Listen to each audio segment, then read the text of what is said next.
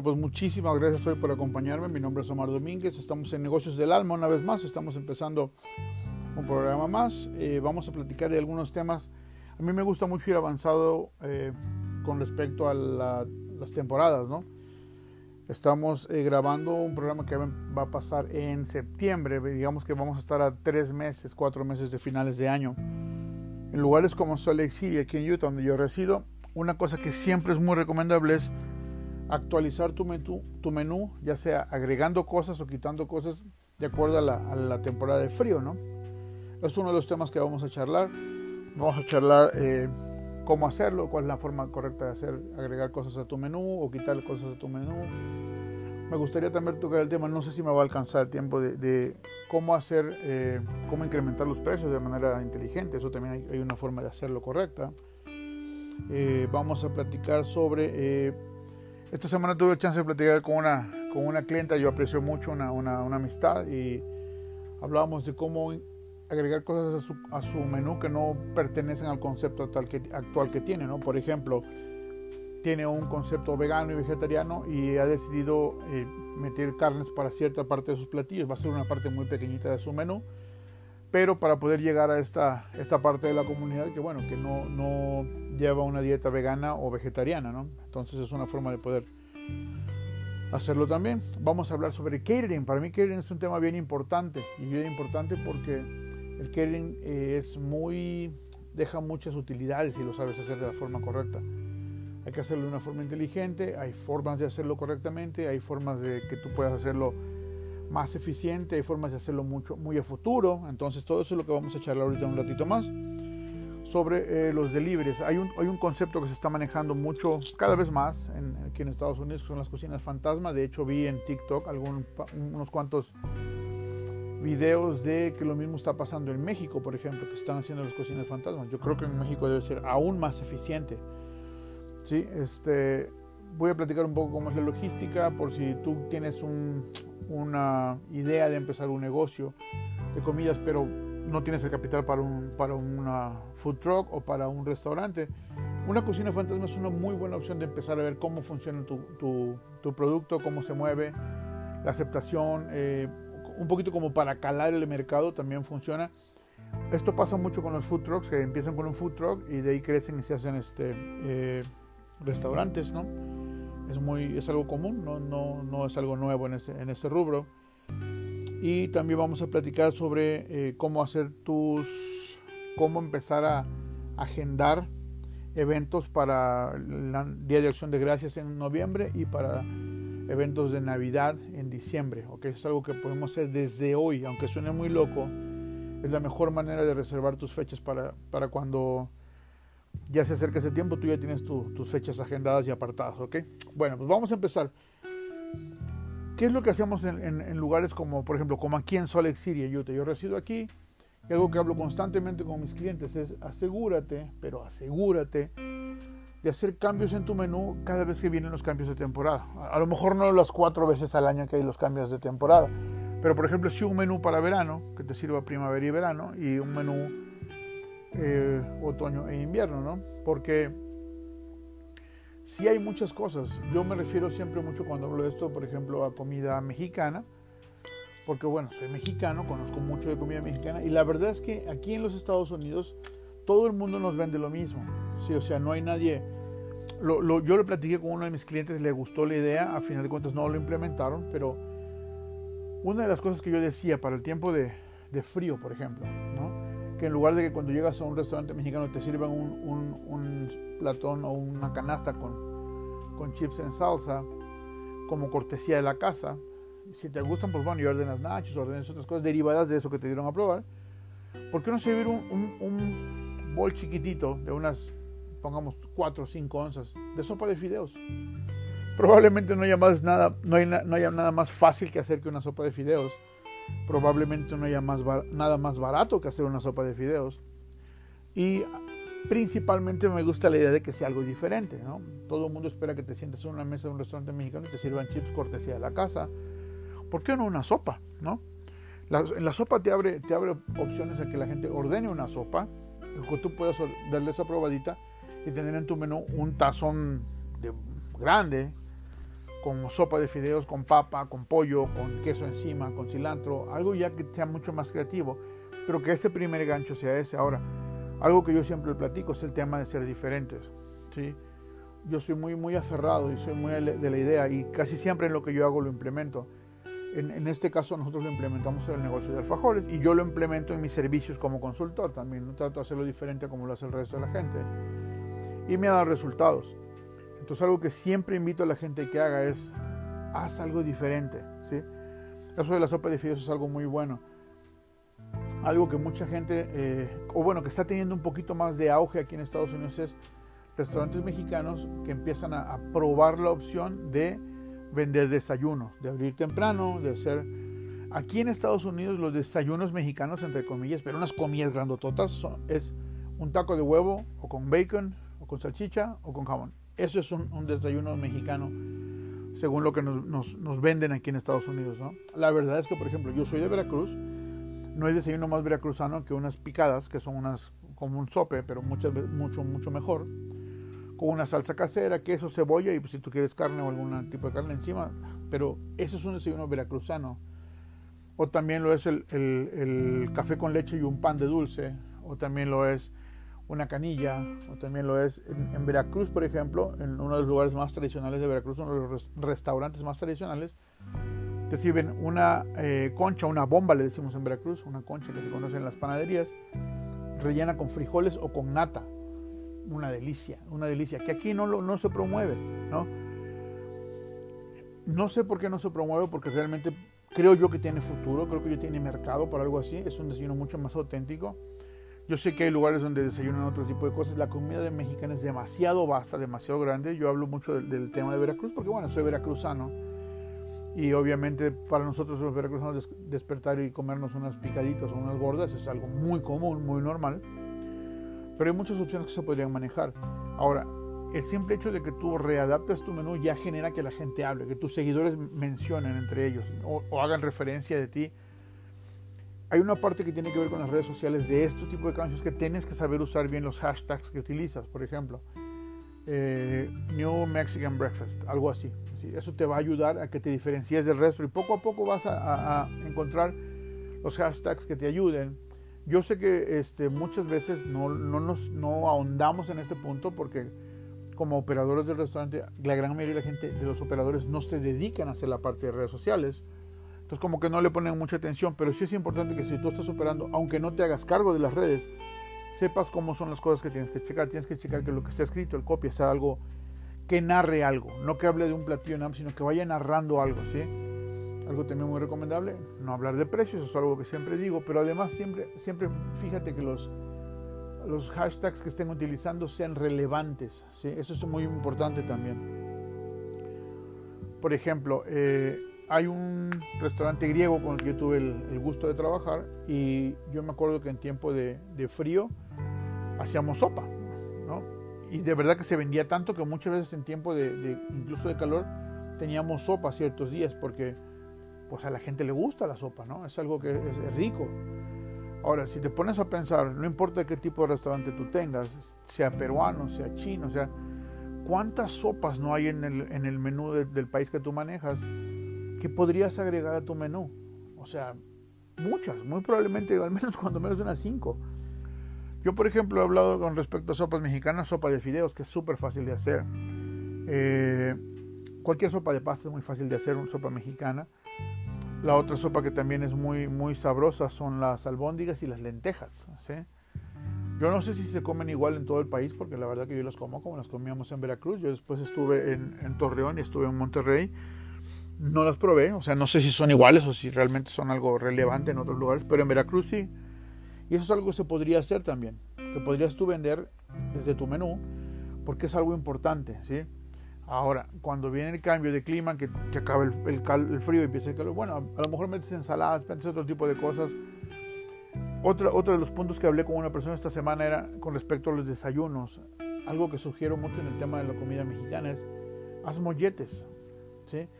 Si, si eres mexicano y no sabes bien qué es un mollete, porque a lo mejor en tu, en tu estado no se consumen, es un pan, un, una, un bolillo básicamente, en, en Veracruz le decimos michas, un bolillo partido a la mitad, a lo largo, horizontalmente, con frijoles, chorizo y queso gratinado. O sea, ya partiendo de esa base, las opciones que hay son infinitas, ¿no? O sea, le puedes poner lo que tú quieras encima, scallions, le puedes poner huevo, le puedes poner lo que quieras. Y es exageradamente barato y es exageradamente rico.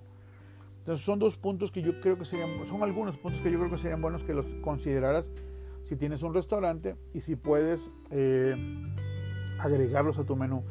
Este es el momento de agregarlos ahorita, que vamos a hacer el cambio de temporada apenas, que todavía no estamos en frío frío, pero que ya no hace tanto calor, estamos como templado, entonces es un buen momento para empezar, es un buen momento para empezar a anunciar lo que vas a hacer, incluso por ejemplo empezar a hacer como una encuesta, hey, ¿saben qué? Queremos hacer estos platillos, agregar estos platillos, ¿qué piensa tu, tus seguidores, tu, tus followers de tu página? Y empiezas a generar interacción, muchas veces probablemente dice que es buenas sugerencias también. Entonces son puntos que tienes que evaluar, que muy probablemente sean muy buenos y que además, además prácticamente cuando haces una encuesta como esta, la gente te está diciendo exactamente qué quiere. Más fácil que eso no se puede. ¿Sí? Tienes que escuchar a tu clientela, tienes que escucharla. Eh, tienes que publicar muy bien lo que vas a hacer. Siempre para todo debes tener una estrategia. ¿sí?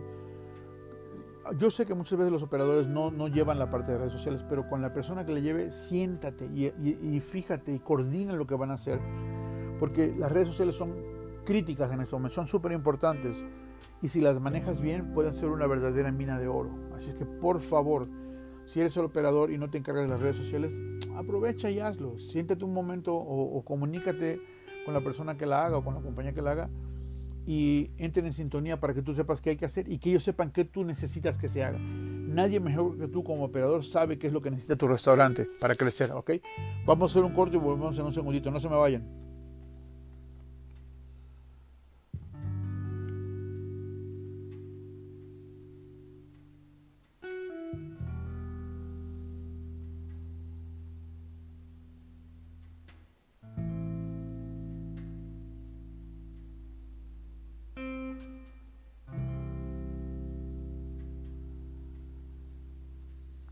Bueno, pues muchísimas gracias por seguir aquí. Vamos a platicar un, tema que tiene mucho que ver. Fácil nos va a llevar dos segmentos porque es un tema que, para mí es sumamente importante y que además eh, es muy lucrativo. Es algo que hay que considerar mucho, es muy lucrativo. Y esto es el catering. El catering como tal, hay ciertas herramientas que tú necesitas conocer. Hay ciertas... Eh, ¿cómo, lo puedo explicar? Ciertas formas de decir, de hacer el catering y, hacerlo de diferentes maneras. Por ejemplo, una es, hay, compañías que son compañías nacionales, que tú te inscribes con ellos y ellos promueven tu catering y cuando venden el catering, cuando alguien, un cliente dice, sabes que yo quiero el, menú, quiero una orden con este restaurante, ellos toman la orden, te mandan la orden, te dicen cuándo tienen que estar lista y cuando tiene que estar lista, van, la recogen y la entregan. O sea, lo único que tú tienes que hacer es hacer la orden, tener la lista a la hora que ellos te dicen y van a pasar por ella y se la van a llevar. ¿Ok? ¿Qué es lo importante de esto? Número uno, que es una compañía que se dedica al 100% a esto y promueve tu menú en muchos lugares. Principalmente menú corporativo, o sea, principalmente con compañías. ¿sí? Si se hacen, menú, si se hacen este, órdenes de residenciales que son catering o o eventos tipo bodas y ese tipo de cosas, pero es mayormente eh, corporativo. Un segundito. Ahora, la otra parte que hay que entender es, generalmente, el catering cuando es corporativo, cuando nos enfocamos en catering corporativo, funciona haciendo, tomando las órdenes y entregando casi siempre a las 12 del día, entre las 10 y las 12 del día. Casi todos los negocios o compañías que se dedican, que consumen este tipo de servicios de, catering, su hora de comer es entre las 11 de la mañana y la 1 de la tarde. Entonces hay que entregar o a las 11 de la mañana o a las 12. Lo cual quiere decir que cuando tú cobras eso en la mañana antes de que salgan los deliveries, para las 12 del día tú ya tienes una venta muy buena en tu caja registradora. ¿Sí? Eso es algo que es súper importante. No solamente porque obviamente es dinero, sino porque si tú haces el trabajo bien, cada vez va a haber más dinero. ¿Por qué? Porque esas compañías eh, prácticamente se casan con tu servicio porque te vuelves una compañía confiable. En inglés le decimos reliable. Ellos saben que si tú dijiste que vas a estar ahí a las 11 y vas a llegar y tener todo el setup listo en 3 minutos, saben que lo vas a hacer. Y eso genera mucho dinero. ¿sí? El negocio del catering tiene, mucho más que ver con la confianza que, generes a tus, clientes que con tu menú. Tu menú es el primer gancho. Si tienes un buen menú va a ser el primer gancho. por ese te van a llamar. Pero con tu eh, con la forma en que ellos puedan confiar en ti, con la confianza que tú le des a los clientes, es lo que va a hacer que vuelvan a ordenar muchas veces. No importa que tu menú sea a lo mejor chico. Si la persona que se encarga de esta parte, que coordina en las compañías que son tus clientes, que coordina los eventos de catering, la comida, la hora de lunch y todo ese tipo de cosas, si tú les haces saber, los haces sentir, mejor dicho, no saber, sentir, que una vez que tú tienes la orden en tu poder, ellos no se tienen que preocupar de nada, ese cliente va a ser tuyo muchas veces, muchas. ¿Por qué? Por el simple hecho de que tú les quitaste la carga que ellos tenían, tú la asumiste y además les vas a entregar todo en tiempo y forma. Eso es súper, súper, súper importante. Si no estás empezando tu catering en este momento y si necesitas ayuda con eso, llámame. Yo te puedo dar ideas, ¿sí? Yo te puedo dar ideas. Te voy a dar mi número. Mi número es 801-833-9446. Me puedes mandar un WhatsApp. 1-801-833-9446. Mándame un mensaje y charlamos. Podemos hablar. ¿Sabes qué? ¿Te conviene hacer esto? Te puedo ayudar a darte ideas para que generes, hagas un menú que, que sea un menú ideal para catering. Que tú tengas un menú gigante en tu restaurante no significa que ese mismo menú sirva para catering. La mayoría de las veces no es así. La mayoría de las veces no sirve el menú que tienes en el restaurante para catering, hay que adaptarlo o hay que reducirlo más bien. ¿sí? Hay muchas cosas que viajan de manera espectacular, hay muchas cosas que viajan terriblemente y no, no puedes hacer una entrega de un producto perfecto si tu producto no viaja bien. Entonces hay que saber qué es lo que sí y hay que saber qué es lo que no. Una de las cosas que para mí siempre fue muy importante era la comunicación con el cliente. Para mí la comunicación en todos los aspectos de mi carrera ha sido importante porque para mí es mejor hablar con una persona y decirle, esto es lo que yo espero de ti, y que la persona esta sepa claramente qué espero yo por ejemplo, en este caso de mi equipo, pero a la vez yo, por medio de mi, forma de comunicarme con mi cliente, el cliente sabe exactamente lo que puede esperar de mí. Esa comunicación es clave y es mucho, mucho, mucho, muy fácil si tú te encargas de que esa comunicación que tengas con el cliente, te encargues de dar soluciones, ¿sí? ¿Sabes qué? La orden hay que entregarlo un viernes a las 11 de la mañana. Ok, perfecto. Tú, el jueves anterior, un día antes le llamas y dices, ¿sabes qué? Mañana vamos a llegar a las 10.50. Porque quiero checar todo contigo de nuevo, quiero asegurarme que todo esté en orden, para que a las 11 en punto tu orden esté perfecta y lista para que sirvan. Con eso le quitaste un peso gigante a esa persona. Incluso si lo puedes hacer varios días antes, está perfecto. El tema es que ellos tienen que sentir que tú estás a cargo de las cosas. Generalmente la persona que coordina ese tipo de cosas tiene otro medio millón de cosas que hacer, además del catering. Entonces, que no tenga que, preocuparse por eso y que tú asumas esa responsabilidad y que la cumplas cabalmente, eso es algo que los ayuda a ellos a, tener mucho, eh, descansan mucho de esa parte, ¿no? Entonces, la siguiente vez que tienen un evento, adivina quién van a llamar, al que les resolvió el problema. Voy a contarles una anécdota muy pequeñita. Yo trabajé en un restaurante en el centro de Salt Lake City y vendíamos rice bowls. Ese era nuestro producto estrella. El rice bowl, si tú tienes un menú en el que puedas adaptar un menú de rice bowls, hazlo. Es espectacular hacerlo, ¿ok? Un día me llamaron, me llamó una compañía que me compraba regularmente, a lo mejor dos o tres veces por mes. Me llamaron y me dijeron, Omar, ¿tienes chance de hacernos una orden para hoy? Digamos que me llamaron a las 10 de la mañana y necesitaban a las 12 del día. Y pues la verdad que hacer Red Bulls es algo muy sencillo, ¿no? Y sí, sí, claro, ¿a qué hora entras? A las 12, perfecto. No es cierto, la necesitaba en una hora. Ok, perfecto. Entonces armamos todo corriendo. A lo mejor no eran tantas comidas, la verdad es que no recuerdo cuántas eran. No, para mí un catering corporativo es de menos de 40 comidas. Entonces, este, lo hicimos muy rápido, lo llevé, lo entregué. Obviamente ya un poquito forzado el tiempo, pero ellos entendían porque había sido una orden de último minuto cuando subí a hacer el setup, porque es algo que a mí me gusta mucho, o sea, yo subo, les arreglo todo, traigo a la persona que está encargada y le digo, mira, esto va a funcionar así, empiezas aquí, vas, eh, así paso por paso, terminas de aquel lado, tomas tus servilletas, tus cubiertos y se acabó, terminaste la línea. Entonces cuando yo llegué en la, en la meseta esta gigante donde yo siempre ponía las órdenes, había muchísimos, muchísimos, muchísimos sándwiches de una cadena muy importante, de esta cadena que todo hace muy rápido. Este, todos hechos bola, todos apilados en una esquina de la, de la, de la meseta esta grande en la, en la, cocina, ¿no? Entonces yo les dije, este, ¿qué pasó acá? No? Porque obviamente yo sentí como que, ¿qué onda? Si yo iba a traer la comida, ¿qué pasó con esto? Y me dijeron, les pedimos la comida marcada con nombres y nos trajeron todos sin nombres, entonces no lo quisimos. Por eso te llamamos, para que nos pudieras atender tú. Entonces, ese extra de que ellos sabían que yo les iba a tomar la orden, como generalmente ya conocíamos esa, esa compañía, yo más o menos sabía los nombres de cada orden, y a pesar de que ellos me lo dieron y me mandaron una lista y todo, para ellos era importante que la gente que, por ejemplo, en su caso, en, aquel entonces, gente que comía tofu, no se mezclara los platos con la gente que tenía carne o, la gente que era vegetariana. Era muy importante en ese momento. Estamos hablando de hace tal vez unos 6 o 7 años. Pero es un ejemplo de que si tú te enfocas en hacer un, servicio espectacular, siempre vas a estar presente y muchas veces te va a tocar, como en este caso me, me tocó a mí ser el apagafuegos. Muchas veces no vas a ser el apagafuegos, vas a ser la primera opción que ellos tengan. Y eso te va a generar muchas ventas. Ahora, generalmente yo esto que hablo me dirijo a las personas que operan los restaurantes. Para mí una persona que opera el restaurante generalmente es un dueño, un socio o un manager que está muy comprometido con el proyecto. ¿sí?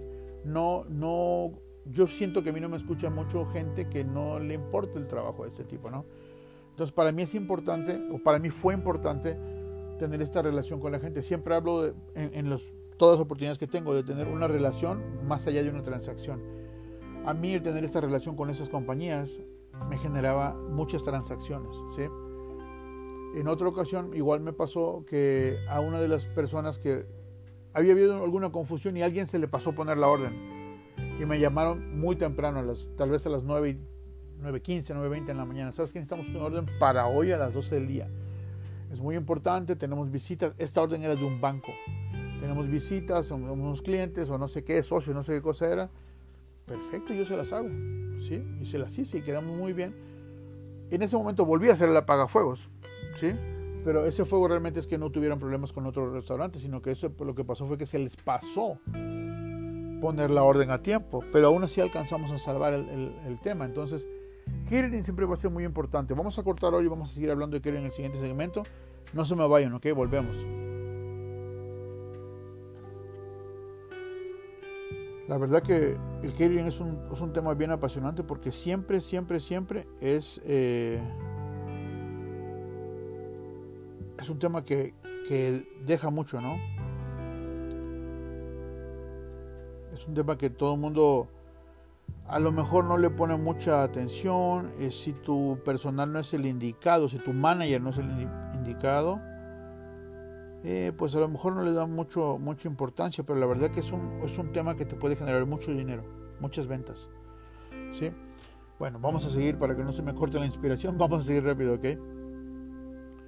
Bueno, pues muchísimas gracias. Estamos en el tercer segmento de Negocios del Alma. Este, mi nombre es Omar Domínguez. Yo tengo una compañía que se llama Spicy Consulting, nos dedicamos a ayudar restaurantes y negocios de alimentos. Ahora nos dedicamos a muchos otros negocios de alimentos a eh, ser exitosos. Esa realmente es mi labor, hacer que tu negocio de comida sea exitoso. Ese es mi trabajo. He hablado con una cliente esta semana y yo le decía que yo soy muy directo para decir las cosas, ¿no? Y ella me decía, bueno, ¿y entonces cuál va a ser su labor conmigo, no? O sea, yo tengo un servicio de, consultoría en el cual eh, cobro una mensualidad y con esta mensualidad ellos tienen eh, cierta cantidad de, visitas y de trabajos que yo hago con ellos durante el mes. Entonces me decía, pero en sí, en sí, ¿cuál es su trabajo? O sea, ella me dijo que usted va a hacer marketing, va a hacer entrenamiento, va a hacer esto, va a hacer eso. Y dije, mira, para acabar pronto, mi trabajo contigo es que, que tú hagas dinero. Si tú haces dinero, yo hago dinero. Pero para que yo haga dinero, primero tengo que asegurarme que tú hiciste dinero. O sea, tu dinero, el dinero que yo que tú generes es donde yo me voy a pagar. Entonces, eso es lo que yo trato de hacer con mi compañía. Nosotros nos enfocamos en restaurantes, en food trucks, en productores de alimentos y también nos enfocamos mucho en, en compañías que están empezando, que todavía no son una compañía, que es una persona, es una familia que tiene una idea de un negocio y entonces mí me, contratan, vamos, aterrizamos la idea, le damos forma, hacemos toda la permisología, eh, diseñamos su imagen, hacemos precios, hacemos costos y después vamos al mercado. ¿sí? Eh, hoy justamente tuve el gusto de ir a un supermercado y ver uno de mis clientes ya tiene sus productos ahí, fue una emoción muy grande porque yo sé cómo han trabajado duro ellos para estar ahí y hoy me dio mucho gusto verlos. Entonces, algo que tenemos que, que, me gusta hacer hincapié mucho es eh, cualquier tipo de negocio de alimentos, en cualquiera, yo puedo ayudarte. ¿sí?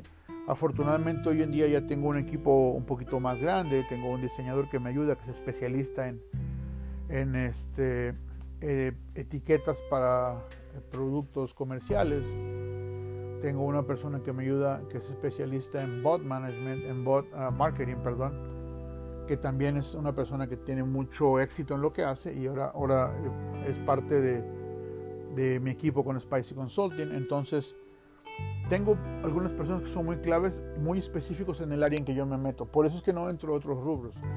Tengo amigos y amigas que tienen este, negocios de otros rubros en los cuales vienen y me piden apoyo y bueno, yo les puedo apoyar en ciertas cosas, pero como no es mi especialidad, pues prefiero no entrarle porque yo no les puedo garantizar el resultado que les daría si fuera un negocio de alimentos. Pero bueno, vamos a hablar un poquito más del catering otra vez. Creo que es importante, vamos a hablar de la parte que tiene que ver con las redes sociales y el catering, ¿ok?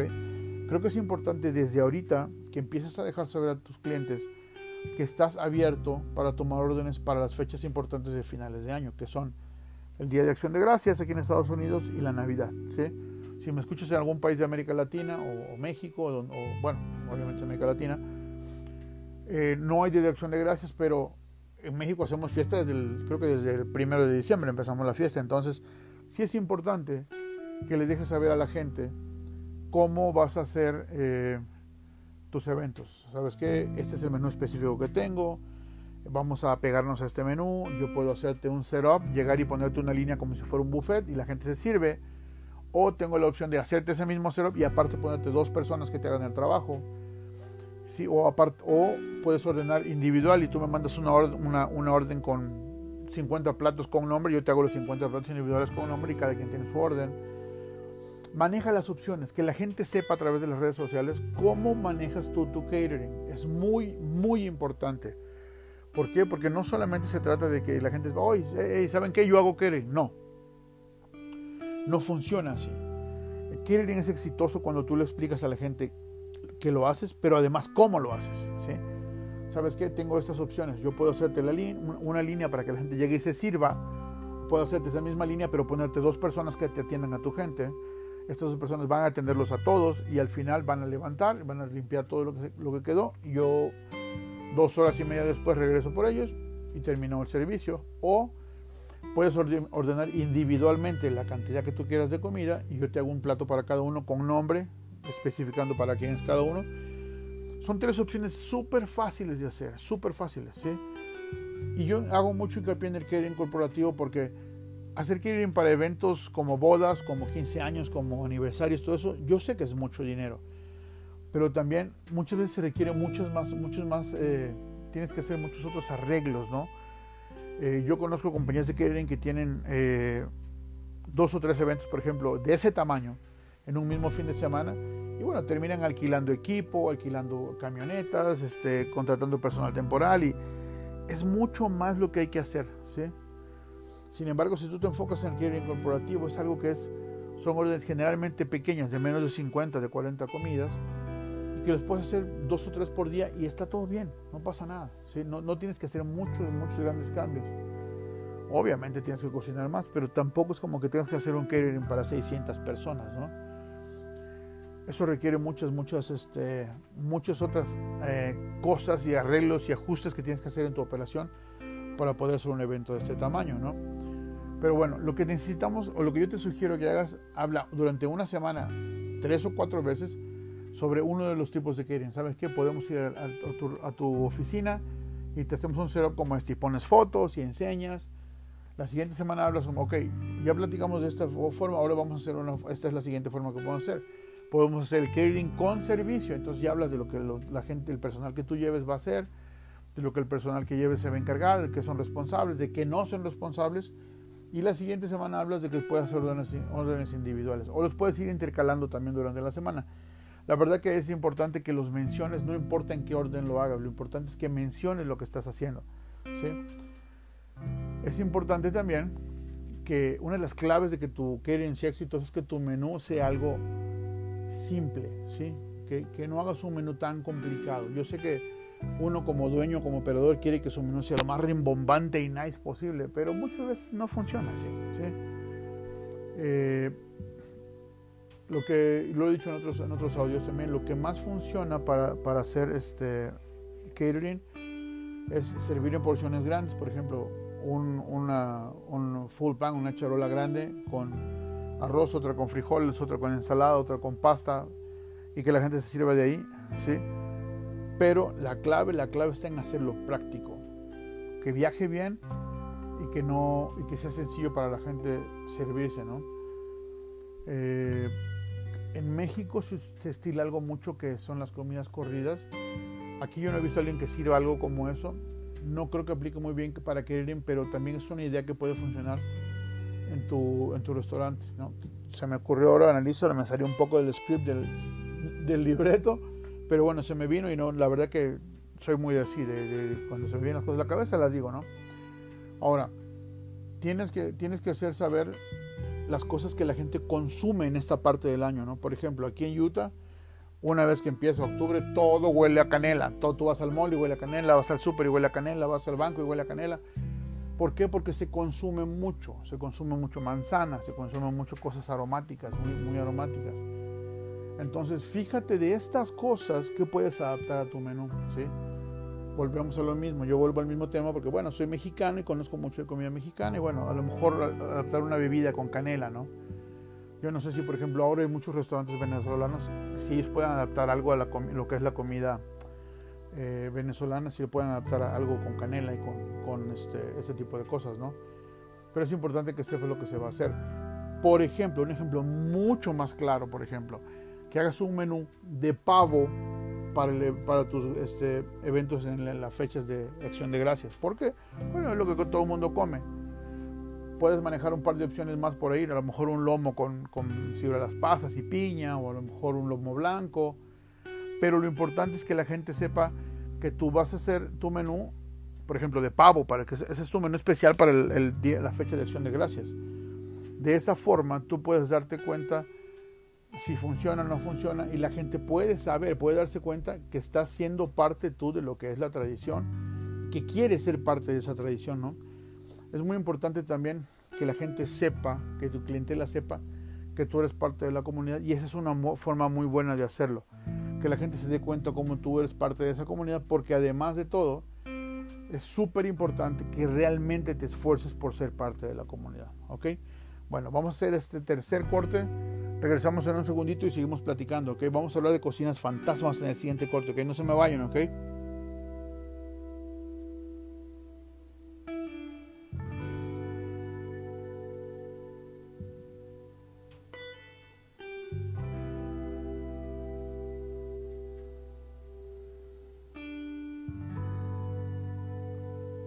Bueno, pues muchísimas gracias por estar de vuelta conmigo. Eh, mi nombre es Omar Domínguez, esto es Negocios del Alma.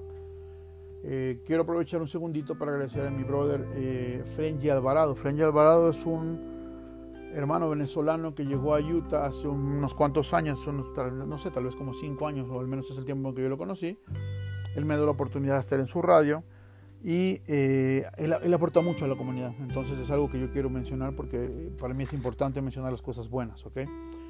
Bueno, en este segmento, es el último segmento, vamos a tratar de hablar de dos temas. Uno, las cocinas fantasmas y otro, cómo hacer que las cocinas fantasmas hagan sus deliveries. ¿sí? Ok, ¿qué es una cocina fantasma? Si les llaman Ghost Kitchen, les llaman Cloud Kitchen, les llaman Secret Kitchens. Tiene tres o cuatro nombres, ¿no? La verdad no, el nombre es lo de menos. El concepto es lo importante.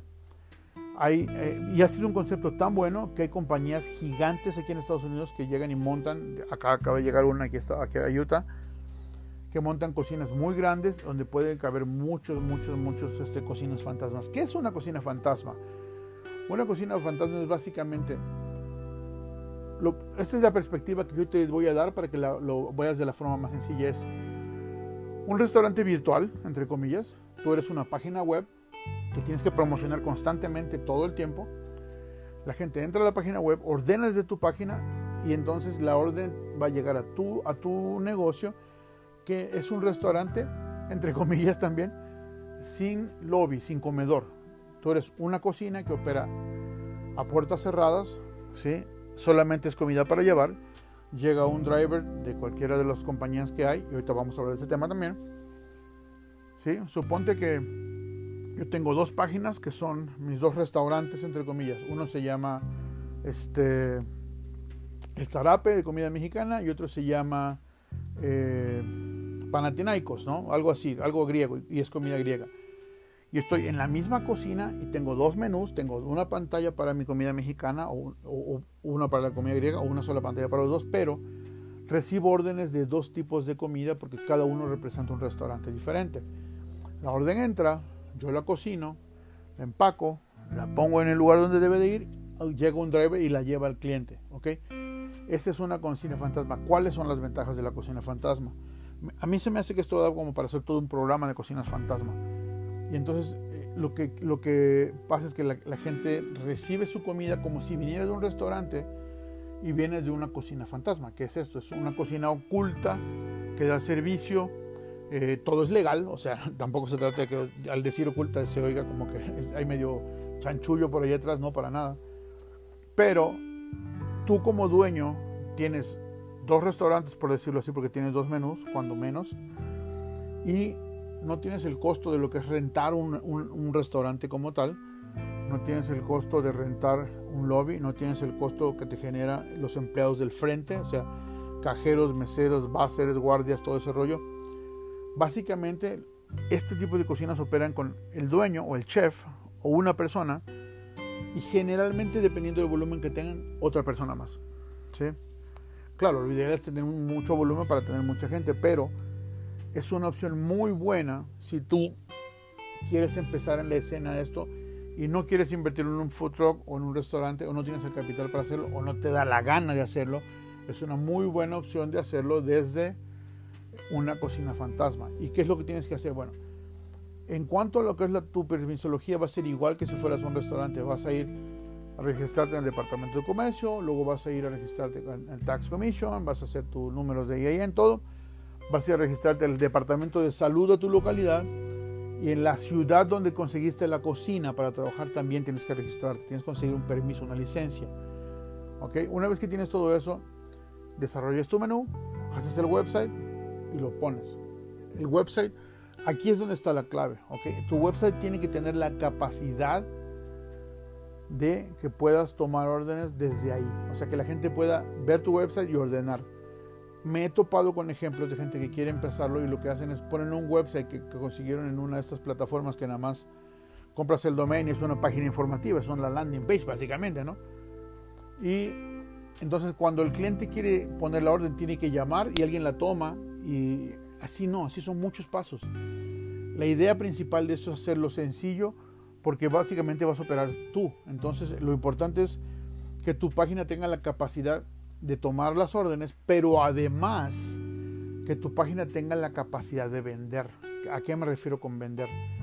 Que tu, que tu mismo sistema pueda decirle a la gente, sugerirle cosas. ¿Sabes qué?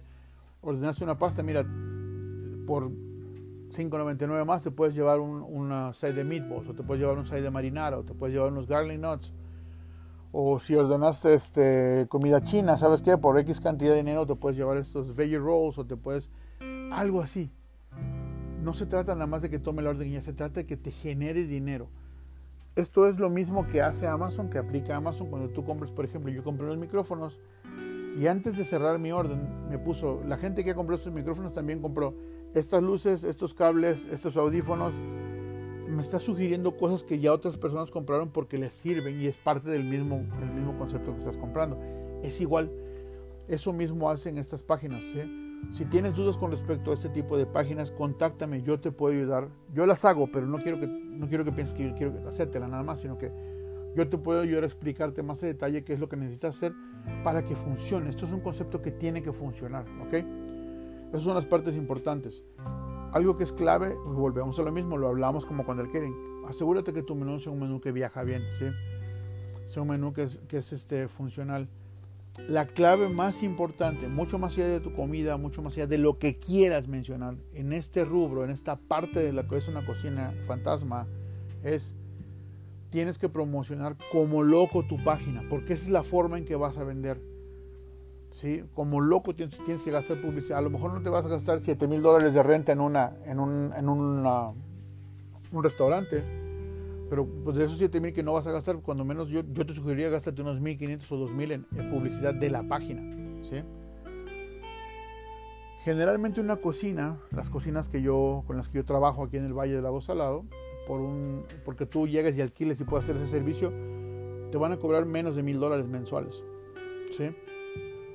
Estamos hablando de que un restaurante en promedio, digamos que un restaurante para unas 30, 40 personas en este momento aquí en el Lago Salado cuesta entre 5 y 6 mil dólares. Entonces sí te estás ahorrando una buena lana, ¿no?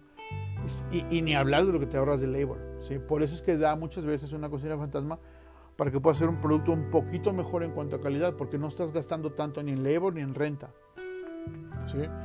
El food cost, pues bueno, el food cost de ese no te libra a nadie, ¿no? A menos que te hagan donativos de comida, pero realmente esas son las cosas que tienes que analizar. Las partes donde no vas a gastar mucho, que son renta, labor de la gente de frente, tienes que quitar un pedacito de eso para meterle un buen pedazo, pedazo perdón, a, a lo que es tu, tu presupuesto para publicar y hacer publicidad y hacer este, el manejo de tu, de tu publicidad para que la gente tenga acceso a la página ¿sí? y pueda ordenar desde ahí. Ahora, muchas veces de estos tipos de servicios lo que hacen es que están conectados a través de estas grandes compañías de delivery y ellos, pues bueno, eso, ellos eso es un negocio, ¿no? Entonces ellos te cobran un porcentaje que yo considero alto, entre 25 y 30%, por hacer el delivery. Hay opciones. Nosotros tenemos un, un, servicio con el cual a ti como restaurantero no te cuesta un solo centavo y entonces no le pierdes nada, no hay un porcentaje que pierdas. Simplemente es una mensualidad mínima o en algunos casos ni siquiera hay que pagar una mensualidad. Pero es la mejor forma de que no tengas que dejar ir un 30 o un 20% de, de, cada orden. ¿no? Una de las cosas bien importantes que hay que mencionar acá es que si necesitas estas compañías porque esas compañías ya tienen millones de clientes. Entonces lo que ellos van a hacer es poner tu, tu nombre delante de esta gente. Pero tienes que hacer estrategia para que la gente empiece a mudarse. Cada vez que ordene desde, desde estas plataformas, tú le dejas saber, sabes que la próxima vez ordena desde mi página. Y créeme que funciona, funciona muy bien. ¿Por qué? Porque en primera, bueno, te cuesta muchísimo menos. Y en segunda, la gente lo hace por apoyar. O sea, los clientes sí se enfocan en apoyarte y sí, se, sí, sí, sí les hace ver, sabes que si ordeno desde este punto le cuesta, no le cuesta nada y si lo ordeno desde acá le cuesta un 30% al restaurante, pues bueno, lo van a hacer de, una, de, una, de la forma que más te convenga a ti. Esto es lo de las cocinas fantasmas. Estoy armando un, un segundo programa de food trucks. Creo que vamos a armar un programa bien, bien armado sobre cocinas fantasmas porque es una muy buena opción. Y bueno, espero que les haya gustado. Eh, para mí esto es un ejercicio que yo hago porque me apasiona mucho hablar y me apasiona mucho compartir este poco conocimiento que yo tengo porque a alguien le va a servir. Y yo hoy me di cuenta que eso sirve porque lo que yo he hecho con mis clientes, hoy lo vi reflejado en un supermercado. Y no solamente, sino que además me tocó ver dos personas que tomaron el producto y los vi pagar en la caja. O sea, para mí es una satisfacción personal que eso pase. ¿ok? Muchísimas gracias por acompañarme. Espero que todos estén muy bien. Mi número de teléfono, mándenme un WhatsApp si necesitan saber algo, si necesitan platicar conmigo, si necesitan información. Es 1-801-833-9446. Mi correo electrónico es omar.spicyutah.gmail.com. Estoy siempre a la orden, a la que ustedes manden un mensaje, si sea domingo, si sea el día que sea, siempre voy a contestar porque es mi compromiso con la comunidad hispana para poder crecer, para poder salir adelante todos juntos. Yo estoy seguro que si puedo ayudar gente a, a, salir adelante, eh, yo voy a ser más feliz. Eso me hace muy feliz. Muchísimas gracias, que, que estén todos muy bien, cuídense mucho. Chao.